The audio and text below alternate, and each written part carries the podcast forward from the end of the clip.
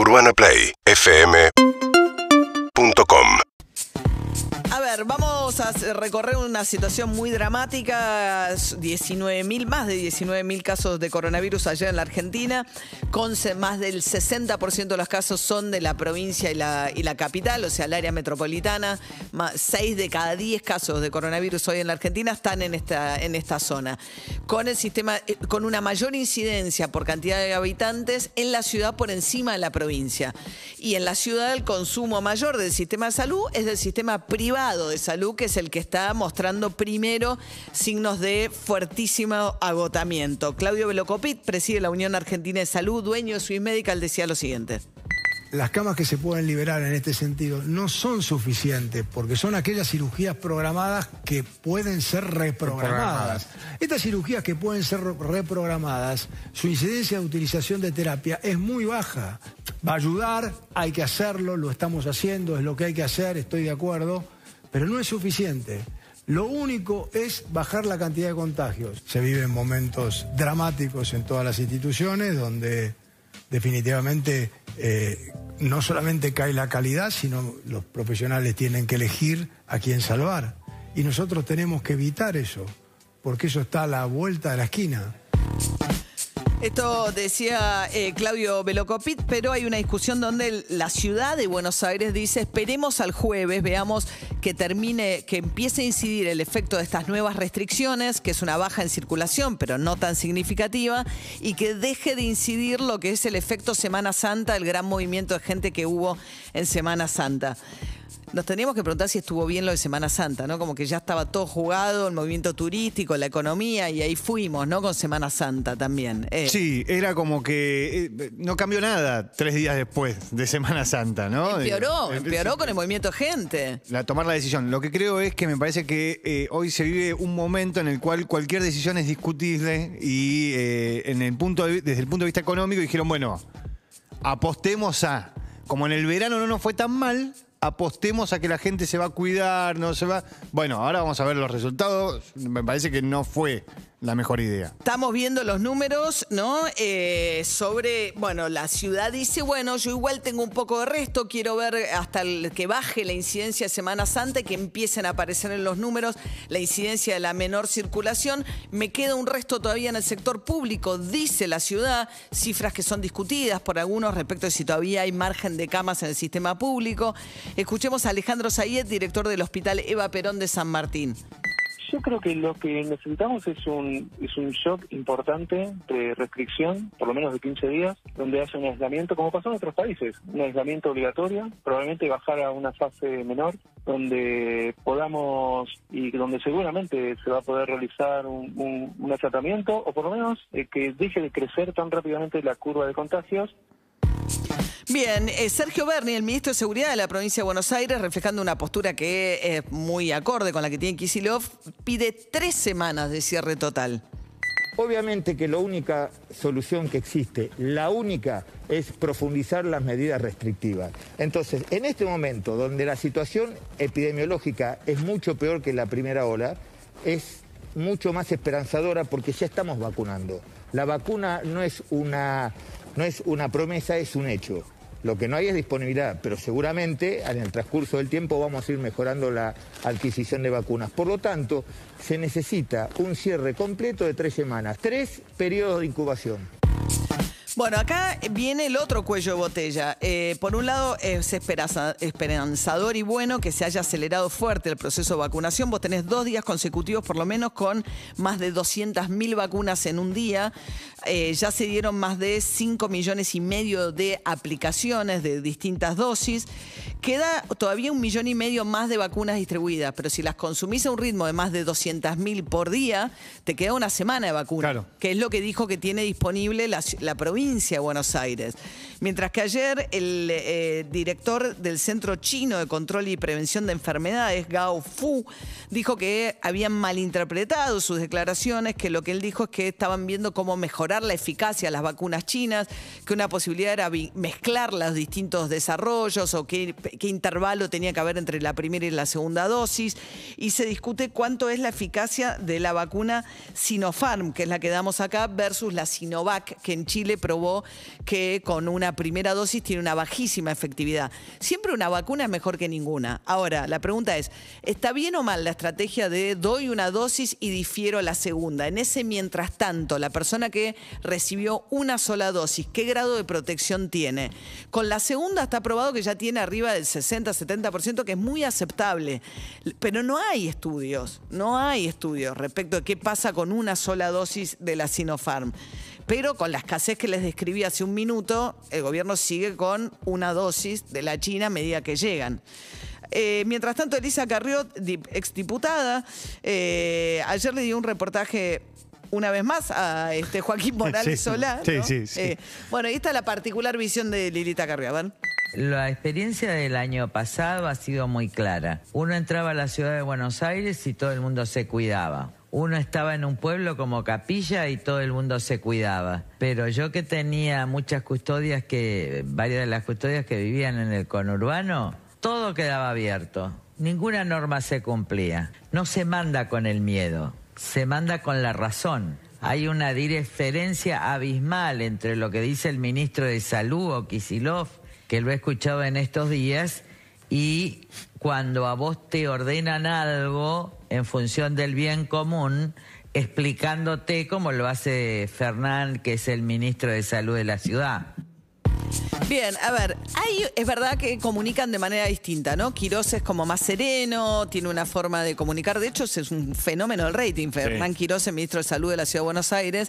Es cierto que Goyan y Kreplak son mucho más, eh, no sé si alarmistas, pero son mucho más. Este, Sí, son más alarmistas porque hasta el tono de voz. Porque es están más fuerte, alarmados claro. también, digo, lo Sí. expresan de una manera el colapso, la pila de cadáveres, han usado figuras, digamos, este, mucho más dramáticas para describir la posibilidad del escenario o el mismo escenario que, que se enfrenta ahora. Ahora, la idea de que el cumplimiento en la ciudad es perfecto y en el conurbano, también es cierto que muchos medios kirchneristas tratan, muestran la ciudad, ¿no? O el Unicenter. Ayer lo escuchaba a Goyan quejarse del, del Unicenter, porque San Isidro Claro. eh, está gobernado por Pose. Y ve, tampoco que el, el cumplimiento del conurbano sea tanto mejor. O sea, lamentablemente estamos todos con un problema de cumplimiento de las normas. Y también, pero no, me parece que solo el del conurbano escuche a, a la autoridad del conurbano y solo los de capital escuchemos. Vamos recibiendo información todos y Sí, globalmente. además los medios, los medios son bastante metropolitanos, así Claro. como la cuestión de salud, digo, to- la- y son mucho más porteños que metropolitanos. Claro, no es que porque- está sectorizado. eso. No. Mientras tanto, Teresa García, ministra de Gobierno de la provincia, planteando abiertamente su enojo porque la reta no está para cerrar ya. Está pidiendo tiempo hasta el jueves, la reta. Esperemos, dijo. Hay muchísima preocupación porque cuando uno ve cómo se ha comportado en los países vecinos como Chile, lamentablemente la desgracia que tiene Brasil, Paraguay o Uruguay, no hay ninguna razón que indique que no nos va a pasar a nosotros. Entonces, no se entiende, yo no no, no entiendo mucho cuál es el, el planteo de Capital respecto a, a a las no limitaciones, ¿no? Incluso uno veía la conferencia de prensa de Rodríguez Larreta la semana pasada jugando con esa horita entre el horario de cierre de las 11 y un poco más, o diciendo que no se coincidía plenamente con las medidas del gobierno nacional. Me parece que está jugando muy al límite. Esa horita, ¿se acuerdan que el decreto de Alberto Fernández decía cierre bares y restaurantes a las 11 o teatros también? Dijo, bueno, a las 11 dejan de recibir gente, pero se puede permanecer en esos locales hasta las 12.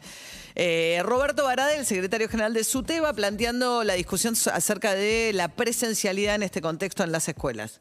Estamos en una situación ahora, el aumento exponencial de los contagios y en particular en algunos distritos, el gobierno debe tomar medidas que restrinjan la circulación en esos lugares donde ha habido un aumento exponencial. Que no contempla solamente la suspensión de, de- de la presencialidad en esos lugares, sino restricciones a la circulación Sí. con respecto al tra- con- eh, transporte público, actividades sociales, comerciales, culturales. Lo que estabas mostrando hoy del shopping es, eh, es muy claro, no, no pueden darse ese tipo de, de cuestiones, porque si no, no se cuida la presencialidad en las escuelas.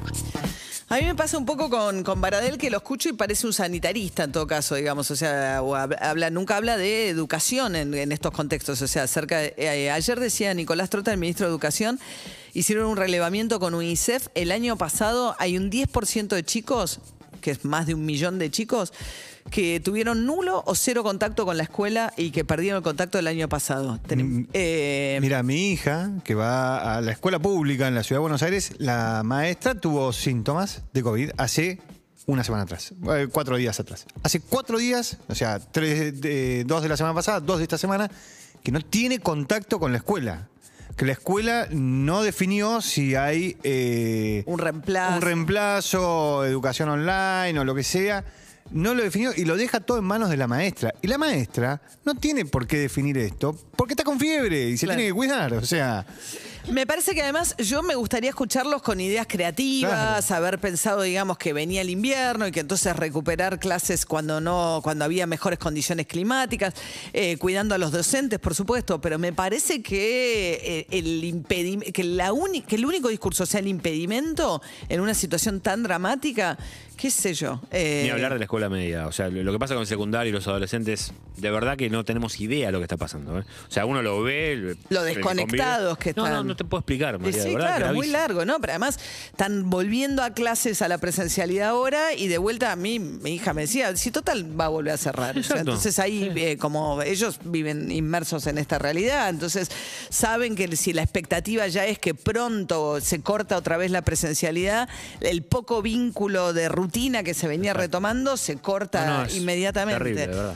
Pero me parece que es hora de que un dirigente gremial hable de estas cosas también. No digo que no hable de lo otro, pero Total. es de lo único que habla del otro, de no, no, no, no, no. Eh, Daniel Goyán, el ministro de, de Salud de la provincia de Buenos Aires, decía... los estudios radiográficos y de tomografía que he visto, a veces no- uno no se explica cómo están clínicamente dentro de todo, mal, pero llevándola adelante con el deterioro enorme de los pulmones. Da terror mirar esos pulmones y seguramente esas personas, muchas de esas personas, he visto montones de pacientes así, nunca van a poder volver a su vida anterior. El 30% de la gente y aún de los niños que se enferman quedan con secuelas. Yo he visto gente deportista que no, no ha podido volver a hacer deporte hace 3, 4 meses y no sabe si va a poder volver. Cantantes que no han podido volver a cantar porque no tienen los pulmones necesarios. Realmente cuando uno ve tanta información de esta, que no la publicarla a veces le ponen el rótulo a uno de que un doctor pánico, muerte, tétrico, pero es terrible lo que se ve, lo que hace esta enfermedad con los tejidos, particularmente los pulmones. Hay algo también de la forma en la que comunica Goyán, porque uno habla con los médicos y te dicen que hay secuelas, pero no está claro tampoco cuáles son las secuelas de mediano y largo plazo este, de quienes cursan la enfermedad gravemente y logran recuperar. no, aparte no son tan gráficos, digo, no, no te plantean esta cosa de el que cantaba no puede no va a cantar. cantar nunca más. Di- Digo, me parece que puede existir, obviamente, pero es un ministro, digo, debería también. Bueno, decir sí, estamos mirando la evidencia, hay una preocupación por la secuela a largo plazo, este, Pero pero habría hay, que ver los porcentajes. Tal vez le pasa a un cantante de cada cuantos, ¿no? Eso hay una sí. desesperación de la provincia por tratar de que, plantear que es una situación alarmante y que no hay tiempo que perder. Básicamente, todos los discursos de los ministros de provincia van en esa dirección. 7 y 15 de la mañana, un cielo tremendamente celeste, sale el sol y nos lleva la temperatura a los 25 grados, mucha amplitud térmica hoy. Sigue el bloqueo en la 9 de julio y San Juan totalmente interrumpido desde ayer. Urbana Play 104.3